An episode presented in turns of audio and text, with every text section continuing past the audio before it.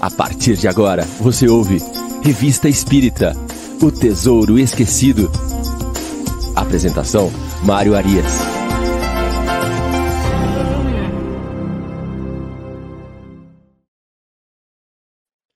Olá, olá, muito bom dia, amigo ouvinte da Rádio Idefran. Hoje, sábado, dia 3 de abril de 2021. Estamos chegando com o programa Revista Espírita O Tesouro Esquecido. Nosso programa de número 54, abrindo amanhã de programas ao vivo da Rádio Idefran. Agora às nove, Revista Espírita Tesouro Esquecido. Às 10 horas, o Livro dos Espíritos em destaque, hoje com participação de Fernando Palermo e apresentação de Ricardo Fadu, o nosso homem da técnica, a quem nós já agradecemos é, por nos colocar no ar. É o homem por trás da rádio, é quem faz com que a gente esteja aqui, né?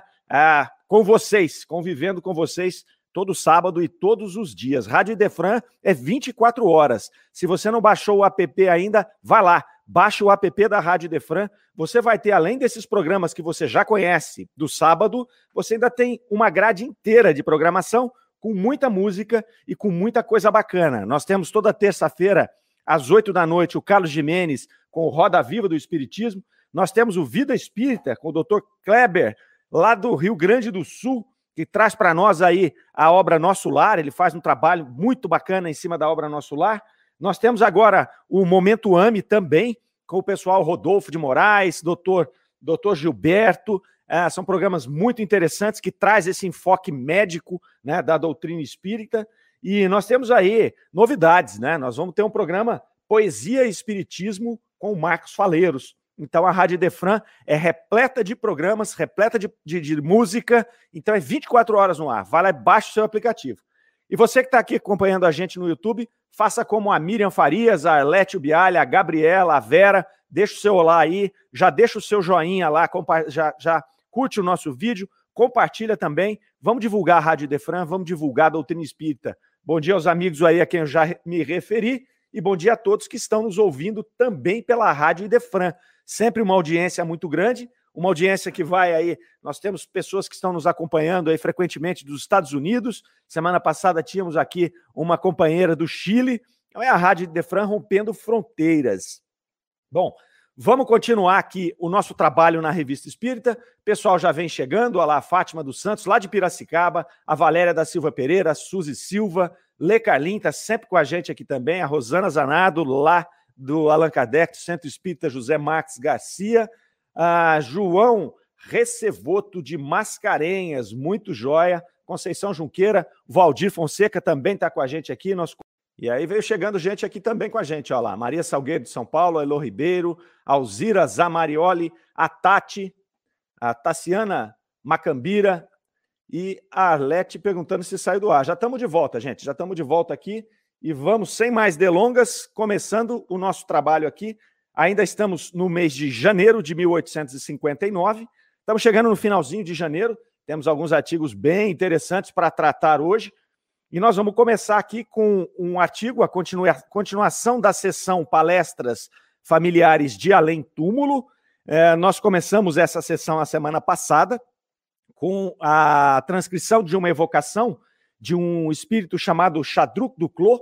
Este espírito, ele era um francês que tinha uma certa posição social e que renunciou à sua vida material para viver uma vida quase que de mendicância, uma vida contemplativa, né? Ele, ele viveu ali sem os seus bens materiais e Kardec o evoca para poder conversar com ele a respeito desta decisão e das consequências que esta decisão é, teriam trazido para aquele espírito.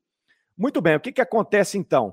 É, eles compararam Chadruc Duclos com o Diógenes, com o, o, filósofo grego, filósofo da Grécia Antiga, né? ele não era grego, mas é, Diógenes. Então o Kardec até pergunta para ele, para o Chadruc Duclos, é, se ele tinha, na verdade, a, a, se ele tinha feito aquela situação de se afastar das coisas materiais é, em função de algum, alguma influência da filosofia de Diógenes. E ele vai dizer que não, que no caso dele foi uma atitude que ele fez mais para uma vingança e que depois esta atitude, esta vida contemplativa, esta vida longe das coisas materiais, acabou aproximando da filosofia.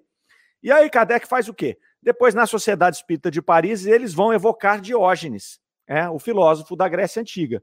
Então, Diógenes, conhecido como Diógenes de Sinop, ele era de Sinop, também conhecido como Diógenes o Cínico, ele foi um filósofo que também abdicou dos bens materiais, ele morava em um barril, né? E ele andava com uma lanterna, e essa lanterna ele dizia que era para procurar um homem honesto, um homem virtuoso.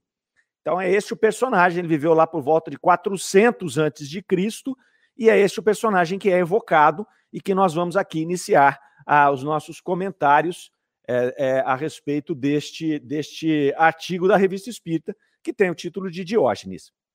Eles fazem a evocação, o espírito se aproxima e fala: Ah, como eu venho de longe.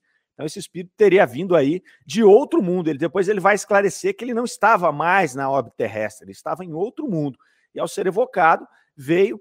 E quando ele chega, aqueles é, as pessoas que estavam coordenando a reunião pedem a ele que faça, que ele pudesse se apresentar como era Diógenes, para que o, o, o, o, retrato fosse feito pelo médium Adrien, pelo médium vidente que nós já nos referimos aqui no nosso programa, que fazia os retratos dos espíritos. Então ele era o médium vidente que ele ali fazia, as, de, descrevia as características daqueles espíritos que estavam se, se comunicando naquele momento.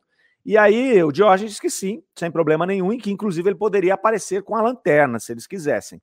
E aí Adrien faz a descrição dele, né? Uma pessoa de cabelos brancos, barba longa, então ele faz a descrição, vestes rotas, sujas ali, faz aquela descrição e começa então a, o diálogo com esse Diógenes. Eu queria fazer uma parte aqui com vocês para a gente é, estabelecer algumas conexões com essas comunicações. É, às vezes a pessoa pode perguntar assim, tá, mas quem garante que era o Diógenes mesmo? Aquele que foi o filósofo da Grécia Antiga. Não, ninguém garante. Né? Nós temos aqui a evidência de Adrien, do Adrien, do médium vidente, fazendo a descrição, mas nós sabemos também, nós vimos semana passada, aquele espírito é, que se comunicava com a irmã, que ele tomava várias formas. Ele tomava, às vezes, a forma da mãe, ele tomava a forma do irmão que morava lá em Bordeaux, depois ele tomava a forma dele mesmo. Então, aqui poderia ser um espírito que está tomando a forma do Diógenes, o filósofo. Poderia, sim, poderia. Kardec não se importava muito com esta questão da identidade dos espíritos. Ele buscava muitas vezes a identidade dos espíritos como uma forma de, de, de é, confirmação do fenômeno. Né? Então, ele, queria mais confirmar o fenômeno e essa capacidade dos espíritos se comunicarem do que propriamente ficar discutindo se era ou não aquele espírito que estava ali. Mas Kardec era irredutível e ele era muito rígido com relação ao conteúdo da comunicação. Então, ele prestava muito atenção. Se ele está aqui evocando Diógenes, é um filósofo né, da Grécia Antiga, conhecido, cujo trabalho é conhecido, cujas ideias eram conhecidas. Se vem um espírito aqui e ele começa a dar uma comunicação que não tem absolutamente nada a ver com aquela personalidade, Kardec já intervinha e já dizia: esta comunicação não me parece ser de Diógenes. Ele fez isso com várias comunicações, ele fazia com todas, e ele, ele recusou várias comunicações do Espírito de Verdade, que era trazido pelo mesmo médium, o senhor de Rose. Então, tinha algumas comunicações que ele dizia: essa daqui não vai passar no crivo, essa daqui não é o Espírito de Verdade, ou houve algum ruído, houve algum ruído na hora da recepção da comunicação. Então, ele deixava de lado, o que muitas vezes fazia com que o médium ficasse melindrado daquela situação. Então, nós temos que nos ater mais ao conteúdo do que especificamente se era ou não aquele espírito. Aqui não tem nada que diga que não era Diógenes, mas eu quis fazer essa parte para que as pessoas entendam a metodologia de Kardec. E aí segue lá a conversa com esse espírito, e ele vai falar da vida e da evolução dele. Então, lá na pergunta número 5, é, eles vão questioná-lo.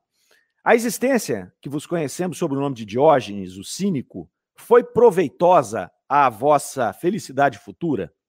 E o Espírito responde: Muito. Enganai-vos ridicularizando-a, como fizeram meus contemporâneos.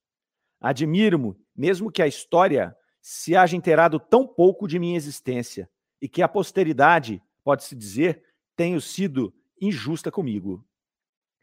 Que bem pudeste fazer, de vez que vossa existência foi muito pessoal. Resposta: Trabalhei para mim, mas podiam ter aprendido muito comigo. Então, esse espírito ele vai demonstrar que houve um avanço né, espiritual naquele processo, né, naquele, naquela forma de vida que ele adotou para si mesmo. Né? Ele era um filósofo que abandonou tudo, foi morar na rua, embaixo, dentro de um barril, andava com essa lanterna e ele ensinava às pessoas esta sua filosofia. É, esse desprendimento fez com que ele tivesse um grande salto espiritual, mas onde ele fala: trabalhei por mim, né, trabalhei pelo meu espírito. Isso, antes de mais nada, foi um bem para mim.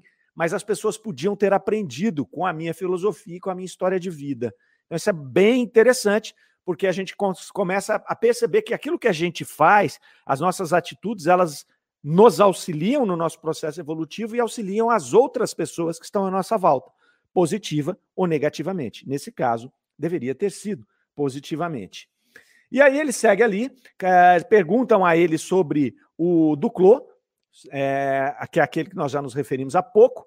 Pergunta: você conheceu essa pessoa? O que você acha desta pessoa, uma vez que ele teve um comportamento bem parecido com o seu, de abandonar os bens terrenos e seguir uma vida mais frugal, uma vida afastada dos luxos da sociedade, sobretudo naquele momento. E ele vai dizer: não, esse, esse indivíduo aqui, ele fez isso por ele mesmo. Né? Ele, não, ele não fez isso por uma filosofia. Depois ele até alcançou, mas ele não fez isso por ele mesmo. E eles perguntam: se você tivesse com a lanterna procurando, encontrado esse homem, ele seria o homem que você estava procurando? Ele vai dizer: não, não era ele, não. Não era ele, não, né? Ele não tinha essas virtudes necessárias ali. E aí segue a conversa. Lá na, na pergunta número 14, eles vão questioná-lo sobre um fato muito interessante, que, que, interessante e conhecido do filósofo Diógenes, que vai falar lá do encontro dele com Alexandre o Grande.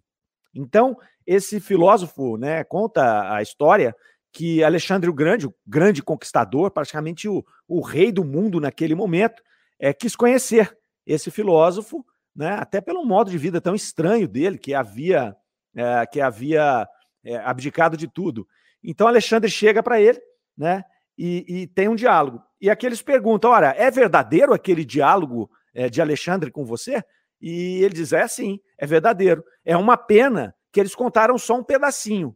E eles perguntam: mas como assim? Não, você acha que o Alexandre veio para falar comigo, para fazer uma pergunta? É? O que ficou conhecido é uma pergunta que Alexandre fez para ele. Mas ele disse que eles conversaram muito, muitas coisas. O Alexandre queria saber de muitas coisas, Alexandre o Grande. Né? Aí, mas a mais conhecida, né, que é bem interessante, Alexandre chegou perto dele, né, aquela coisa arrogante, né, de um, de um imperador, de um cara que conquistava o mundo inteiro. E ele chegou para ele e disse: Olha, é, o que, que você quer? O que, que eu posso te dar? E aí ele, ele diz para ele, né, o Diógenes diz para Alexandre: Senhor, apenas não tire de mim o que você não pode me dar. Pode dar licença do meu sol? Né? Então veja o filósofo, né? Ele chega para o maior imperador do planeta naquele momento, ele pergunta o que ele quer, não, não quero nada, só não me tira o sol aqui, né? Chega um pouquinho para cá que está tampando o sol, né? Você não pode me dar o sol. Então tudo tem um conteúdo filosófico por trás, não é? O Alexandre que podia tudo, não podia mexer no sol. Ele não podia dar ou não dar o sol para aquele filósofo. Então é muito interessante. Ele fala que eles conversaram longamente, então tem muito mais coisa. E aí tem uma outra parte conhecida dessa história que Alexandre teria dito que se ele não fosse Alexandre, ele queria ser Diógenes. E aí eles perguntam a Diógenes: olha, é verdade essa história? E ele fala: olha, eu não sei, eu não, eu não lembro dele ter falado isso, ele pode ter falado. Né? E eles perguntam: o que, que você acha do Alexandre? Ah, Alexandre era, na verdade, um jovem maluco né? e vão e orgulhoso. Era isso que ele era, não era muito mais que isso era uma pessoa do mundo. Né? Era, um, era um imperador, ele, ele comandava as coisas do mundo. Né? Esse exemplo do sol, filósofo, é, foi, foi muito assertivo, foi cirúrgico. Né? Ó, dá uma licencinha aqui que você está atrapalhando o meu sol aqui. Uh, depois ele vai falar aqui do mundo onde ele estava, onde ele vivia, é, e ele coloca que é, ele estava num mundo onde não era mais escravo do corpo, é, era um mundo mais evoluído, tanto que quando o evocaram, ele estava em vigília e ele pôde vir fazer a comunicação. Né? E, e coisa que não acontece conosco. Ele falou: olha, vocês têm uma dificuldade para isso. E aí chega na pergunta 18, a última pergunta desta evocação. Ela tem um conteúdo muito interessante, né, profundo e filosófico. E era isso que Kardec buscava numa comunicação. Né? Essas, é, é, esse conteúdo que demonstra que por trás existe realmente um espírito. É, se não é o espírito que ele evocou, é alguém que está com o pensamento conectado a ele ou que tem os mesmos pensamentos. Era isso que Kardec buscava. Pergunta 18. Poderia traçar-nos um quadro das qualidades que buscáveis no homem, tais quais as concebíeis então, e tais quais as concebeis atualmente? Ele andava com a lanterna. Então ele buscava um homem honesto, ele buscava um homem íntegro, ele buscava um homem virtuoso. Eles aqui na evocação pedem, olha, o que que você buscava nesse homem anteriormente? O que você buscaria agora? Observem a resposta. Outrora, eu buscava coragem, ousadia, segurança de si mesmo e poder sobre os homens pela inteligência. Agora eu buscaria abnegação, doçura e poder sobre os homens pelo coração. Olha como é interessante essa resposta. Não é? Ele se manifestou naquele momento como Diógenes 400 anos antes de Cristo. Então, nós não tínhamos ali as ideias cristãs. Né? Nós estávamos ali regidos ainda pela força, pela inteligência, pelo militarismo. Era a lei do mais forte. Né? O próprio, a própria imagem de Deus, o conhecimento de Deus que se tinha, sobretudo o Deus hebraico, era um Deus vingativo, era um Deus poderoso, é, era um Deus que punia, era um Deus que exigia, era um Deus que era mais temido do que amado. Aí vem o Cristo, no ano zero, e faz uma modificação em toda essa história. Ele modifica o rumo da humanidade. Então ele mostra um Deus de amor, um Deus de amor incondicional, não mais aquele Deus vingativo, um Deus que não pune, um Deus que ensina, um Deus que nos dá a oportunidade de refazer o nosso caminho. E é por isso que ele vai buscar depois, hoje, se ele tivesse com a lanterna, ele buscaria a abnegação, a doçura e o poder sobre os homens pelo coração, pelo amor. Esse é o verdadeiro poder. Então é disso que a gente está falando quando a gente fala dessas comunicações que Kardec vem colocar aqui. Elas trazem consigo uma profundidade tamanha que só essa frase aqui, com essas duas colocações do que ele buscava naquela época, 400 antes de Cristo, e o que ele busca agora, mais de dois milênios depois, já daria para a gente ficar aqui três, quatro programas filosofando e nos aprofundando nesse pequeno trecho sem contar a história do Alexandre, que é muito boa quando ele pede para ele dar licença do sol. É? Então, aí vai mostrar para nós qual é o poder que o ser humano pode atingir, quais são as limitações desse poder. Né? Por mais poder que ele tenha de dinheiro, de, de, de tropas militares, de força bruta, de inteligência, ele não tem poder nenhum. Porque pode, a qualquer momento, estourar uma veinha lá na cabeça dele que ele não sabia nem que existia e ele cai morto e todo aquele poder material que ele tem se esvai, não é? Então é muito profundo. Essas comunicações, Kardec vai colocar que essa sessão Palestras Familiares de Além Túmulo, ela traz essas comunicações repletas de ensinamentos. E ele diz que aprende muito, inclusive, com os espíritos ordinários, que são aqueles espíritos comuns. E não é o caso aqui de Diógenes, que de ordinário não tinha nada. É um filósofo conhecido e, que, e com um conhecimento da vida diferente mas ele aprende muito com aqueles comuns, com aquela pessoa que teria sido lá um andarilho, com a pessoa que teria sido um, ofici um, um, um oficineiro qualquer. Ele evoca e essa pessoa traz ali conhecimentos muito profundos e muito interessantes até do mundo espiritual. Bom, seguindo nessa linha, vamos passar agora para o outro artigo, um artigo interessantíssimo chamado Os Anjos da Guarda. Esse artigo ele é assinado por dois espíritos, dois espíritos mais ou menos assim, né? São Luís e Santo Agostinho. Então ele traz esse artigo, ele traz esse texto sobre os anjos da guarda, ele vai apresentar essa doutrina dos anjos da guarda, dos anjos guardiões, e ao final é assinado por esses dois espíritos, São Luís e Santo Agostinho. Então isso demonstra para nós que isso é uma síntese do pensamento desses dois grandes vultos da espiritualidade. Né? São Luís era o presidente espiritual da Sociedade Espírita de Paris. Acompanhou todo o trabalho de Kardec para e passo. Kardec é, sempre consultava esse espírito quando ele tinha alguma dúvida, alguma situação de, olha, que caminho eu corro? Esse espírito deu essa comunicação, o que ele quis dizer, ele sempre recorria a São Luís. E Agostinho trouxe as partes mais belas da doutrina espírita, né? grande parte da pluralidade das existências que está lá no Evangelho segundo o Espiritismo foram mensagens de Santo Agostinho. Então, quando junta os dois pensamentos para poder traduzir essa questão dos anjos da guarda, ele demonstra para nós a importância desta doutrina dentro da doutrina espírita. Não é? Porque a doutrina espírita ela tem várias doutrinas, tem vários princípios básicos, este é um, né? a, a, a questão dos, dos anjos guardiões, é uma doutrina que está dentro da doutrina espírita, e ela foi trazida aqui nesse momento por esses dois grandes vultos. Então eles começam ali, né, dizendo que é, esse anjo guardião ele é endereçado por Deus e ele vai nos ajudar a escalar a áspera montanha do bem. Olha que interessante, né? Então nós estamos ali escalando a montanha do bem através da nossa evolução e nós temos um companheiro que é um anjo guardião. E o interessante é que o anjo guardião, segundo essa doutrina, ele é sempre um espírito de um nível superior ao nosso, de uma escala, ele é de uma ordem superior.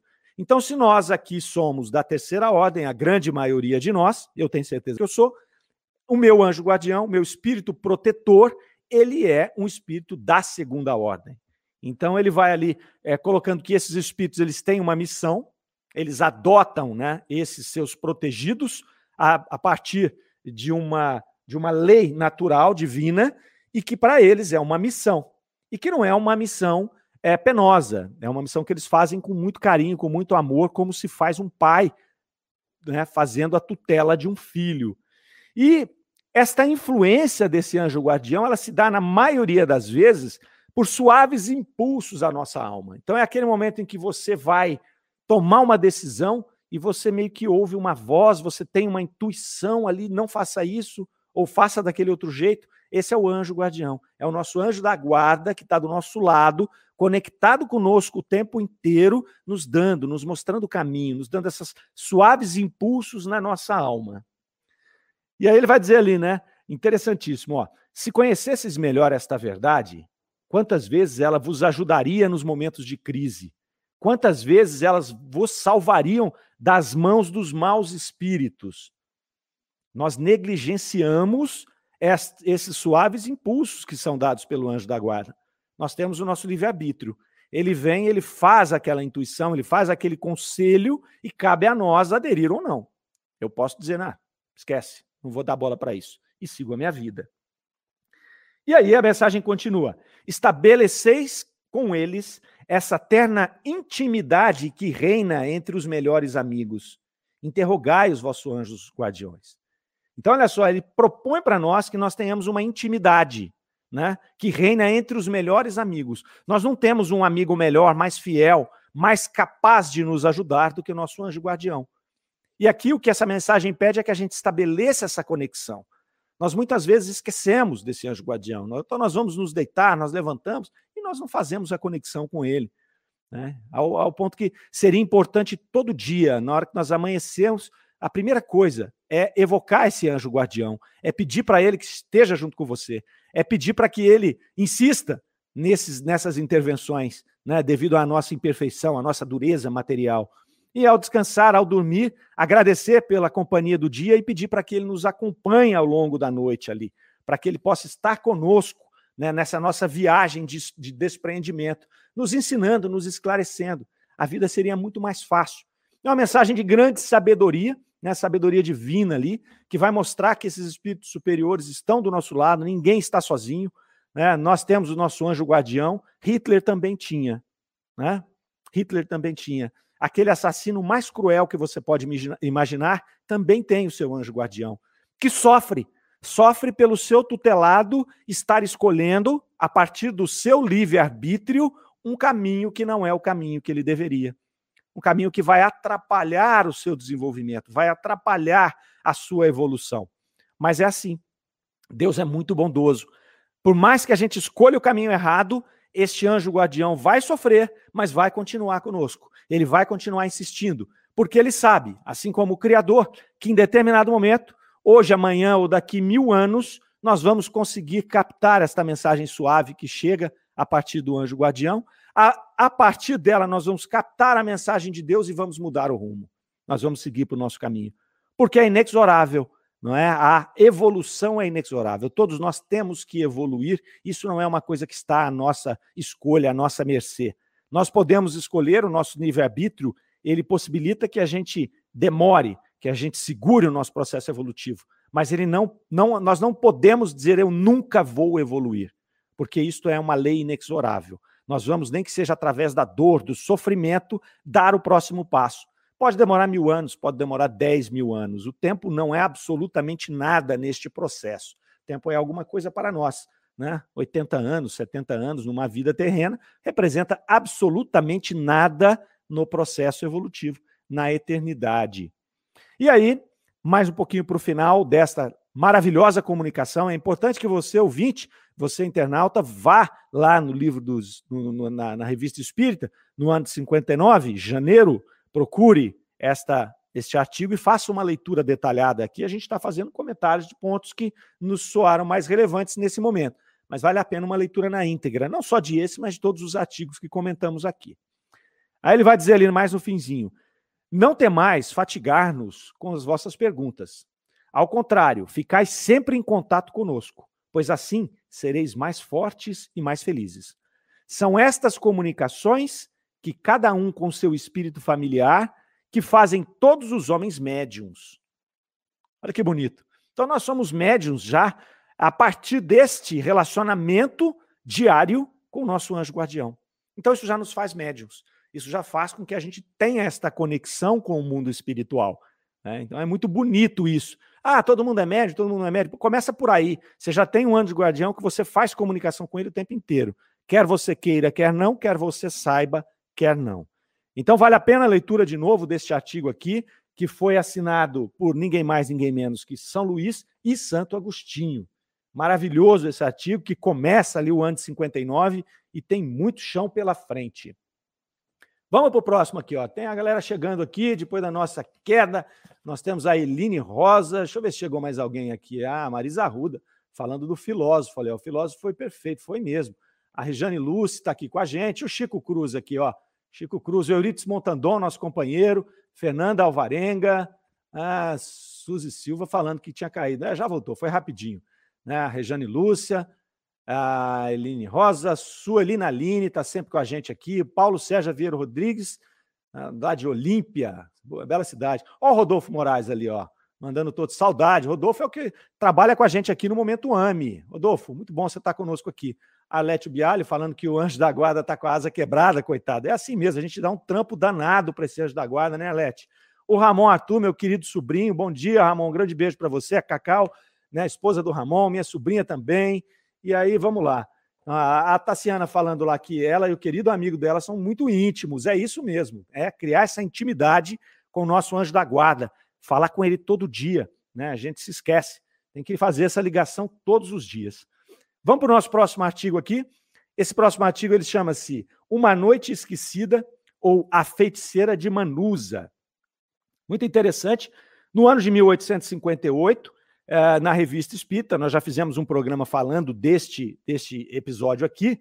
Uh, Kardec vai relatar que no ano de 1856 eles faziam umas experiências ali de manifestações espíritas lá na casa do senhor B, na rua Lamartine. E ele conta que naquele momento, em 1856, então vejam, é um ano antes da edição, da primeira edição de O Livro dos Espíritos, ele mostra que ali se comunicavam espíritos diversos, mais ou menos sérios.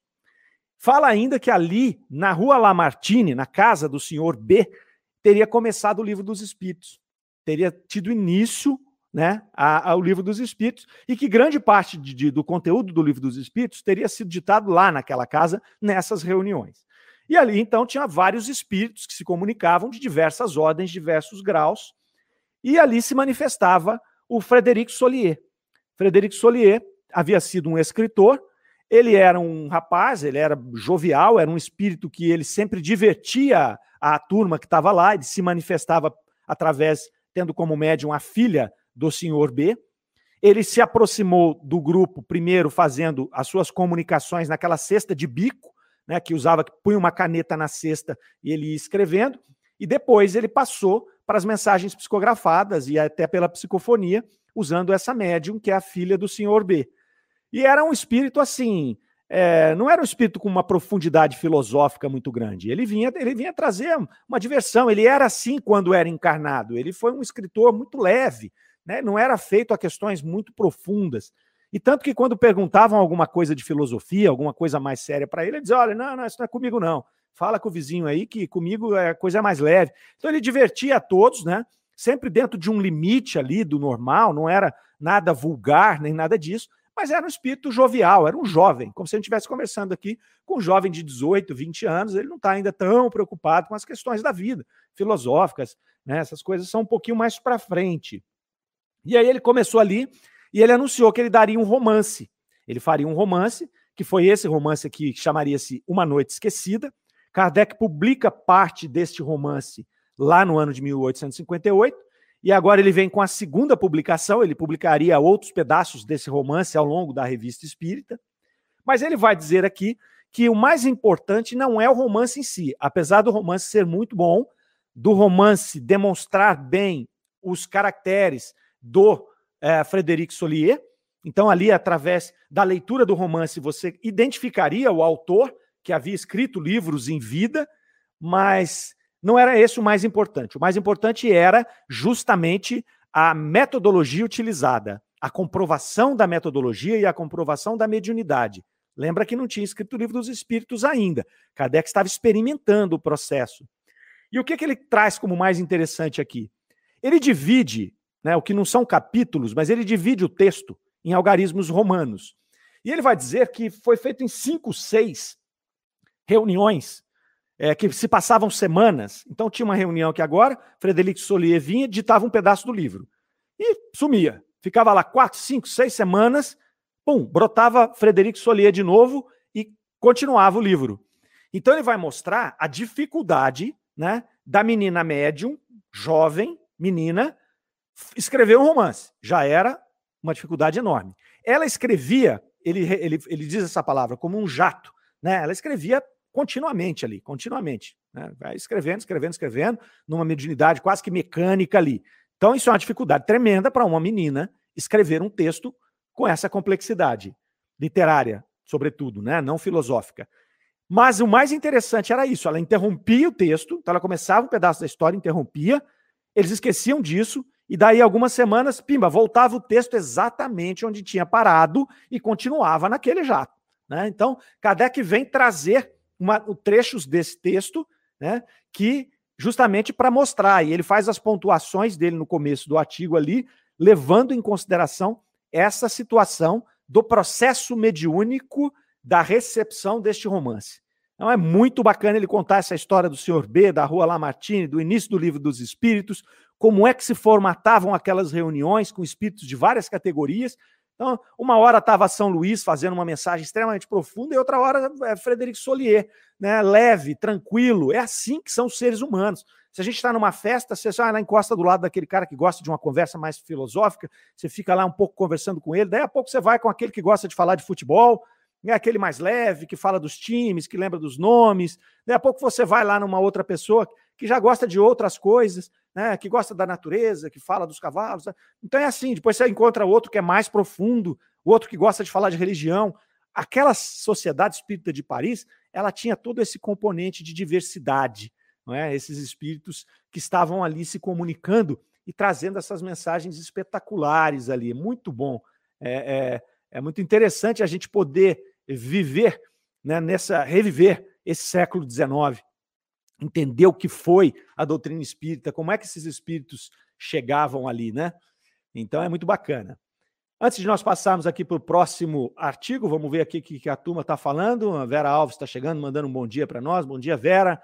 A Elo Ribeiro colocou aqui, lá, temos temos lições dolorosas a aprender e nem sempre podemos nos safar delas. Quando choramos em um momento de desespero, creio que ele chora conosco por não poder tirar as dificuldades que nos farão crescer nesta senda. Muito bem colocado, Eloa. E, na verdade, assim, ele, além de chorar conosco, ele nos ajuda, né? Ele pega na nossa mão, ele dá força para a gente passar por esses momentos. Essa é a grande tarefa do uh, do nosso anjo guardião. Ele está sempre do nosso lado. Então é aquele cara que vai dizer para nós: calma, isso também passa, não é? Calma. Então eu estou naquele sofrimento, ele fala: isso passa. Ele vai contextualizar aquele sofrimento para nós. Ele vai mostrar para nós, no íntimo do nosso ser, ainda que a gente não consiga perceber isso, que esse sofrimento é necessário. Ele é necessário para corrigir coisas do passado, ele é necessário para nos provar, provar, para nos forjar, não é? Então, os sofrimentos eles nos forjam. É como o aço que tem que ser martelado, ele tem que ser queimado e martelado para ele tomar a forma de uma espada. Assim é o nosso espírito. Nós precisamos martelar, nós precisamos queimar o nosso espírito, nós precisamos forjar e martelar ele com esse sofrimento, com essas provas da vida, para poder sairmos mais forte, né, a partir de cada existência. E nós temos aqui, na, na verdade, o ferreiro que nos ajuda, é o nosso anjo guardião ali. A Fátima Santos está dizendo lá, minha primeira vez aqui, já estou amando esse programa. Muito obrigado, Fátima. Compartilha aí com seus amigos, deixa o seu joinha. A joia, a nossa ideia aqui é trazer a revista Espírita através desses comentários de todos os amigos aí, comentários simples, mas que nos fazem refletir a respeito dessa maravilhosa obra de Kardec, é, que realmente é um tesouro esquecido. É um dos grandes tesouros da doutrina espírita, porque ela acaba por ampliar o nosso conhecimento daquilo que existe nos cinco livros, que são as cinco obras chamadas básicas. A Revista Espírita também é uma obra doutrinária básica que precisa ser lida e estudada por nós espíritos. É isso que estamos fazendo junto com vocês aqui. Seja muito bem-vinda, Fátima. Bom, passando para o nosso próximo artigo, Aforismos Espíritas é o nome. Kardec vai dizer aqui que ele vai trazer, eventualmente, na Revista Espírita, alguns pensamentos avulsos a respeito uh, da, dos princípios essenciais da doutrina espírita. Seria como se fossem lembranças, né? aquelas pérolas que ele vai pensando e colocando. É, na verdade, ele traz isso aqui só em 59. Então, ele uh, acho que quando ele colocou esses aforismos espíritas, espíritas na revista, ele imaginou que ele iria fazer isso ao longo do tempo. Mas em 59, ele faz algumas outros que nós vamos ver aqui ao longo dos nossos programas é, para frente aí, mas ele depois para de fazer os aforismos espíritas. É porque Kardec tinha um monte de coisa para fazer. Ele tinha que, na revista espírita, responder os antagonistas, ele tinha que responder os leitores, ele tinha que colocar as questões doutrinárias, ele tinha que colocar as, as mensagens familiares de além-túmulo, e depois ele tem que dar mensagens, ele tem que dar ali é, informações a respeito da Sociedade Espírita de Paris. Tem muita coisa para pôr na revista. Ele foi selecionando e depois ele tira os aforismos. É, bem legal aqui, o Leonardo Gonçalves está falando para nós lá, ó, Kardec foi um guerreiro.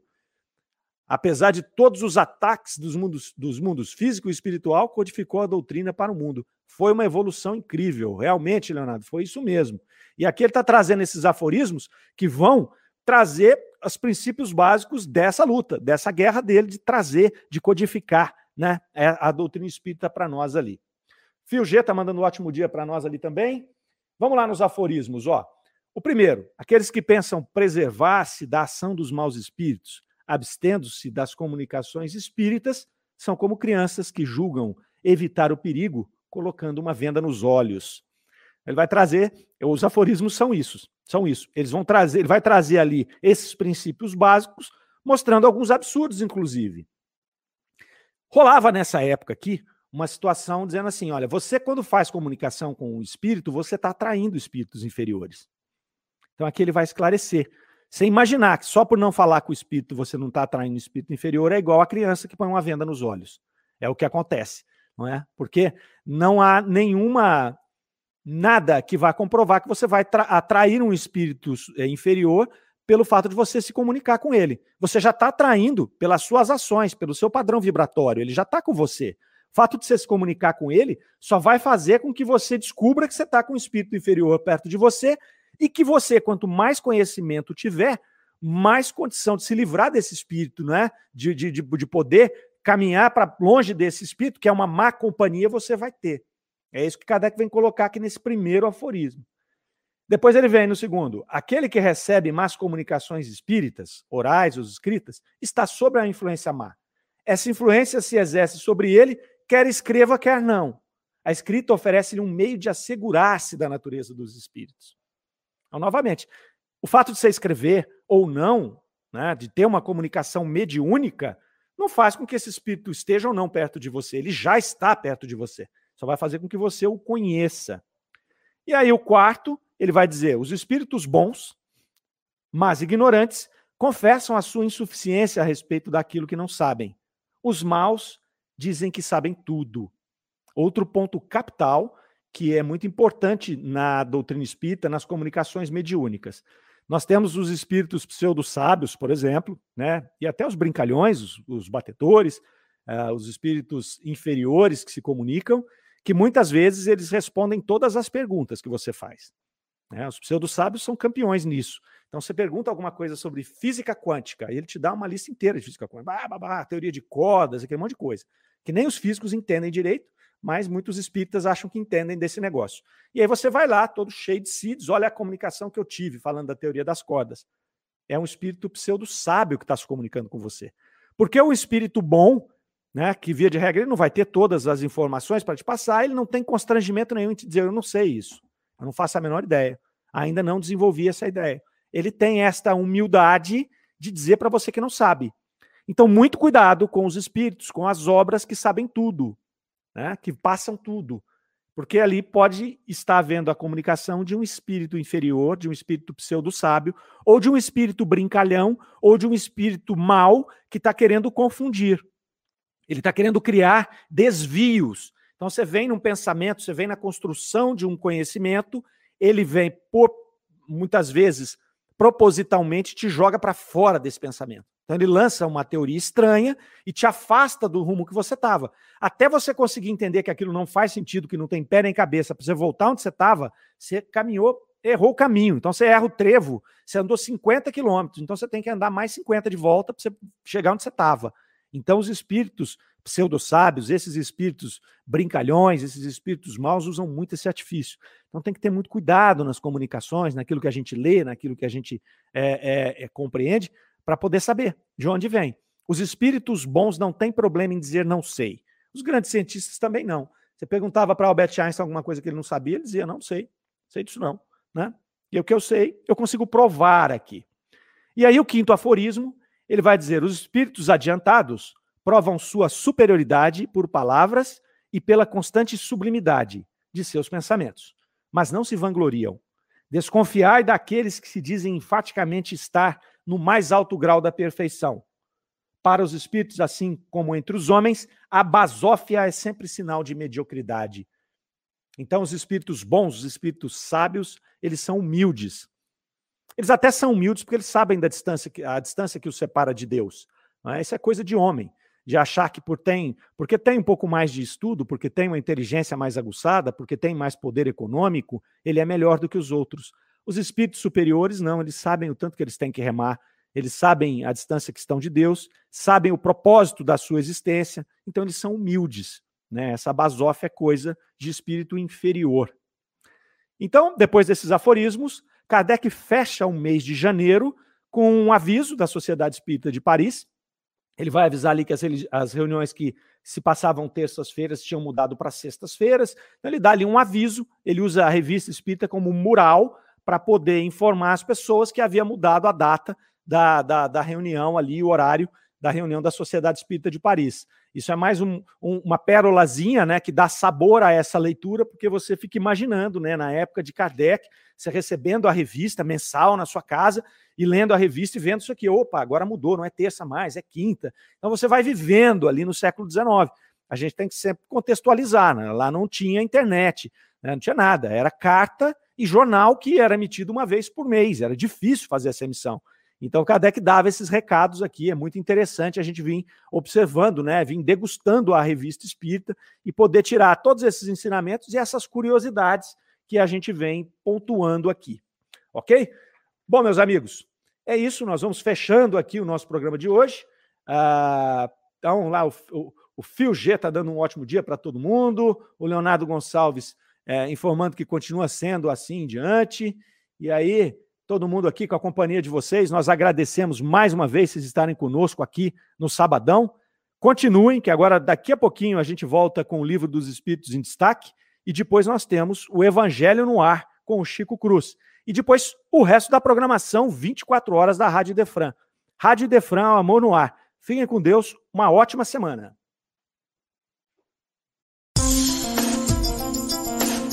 Você ouviu Revista Espírita O Tesouro Esquecido.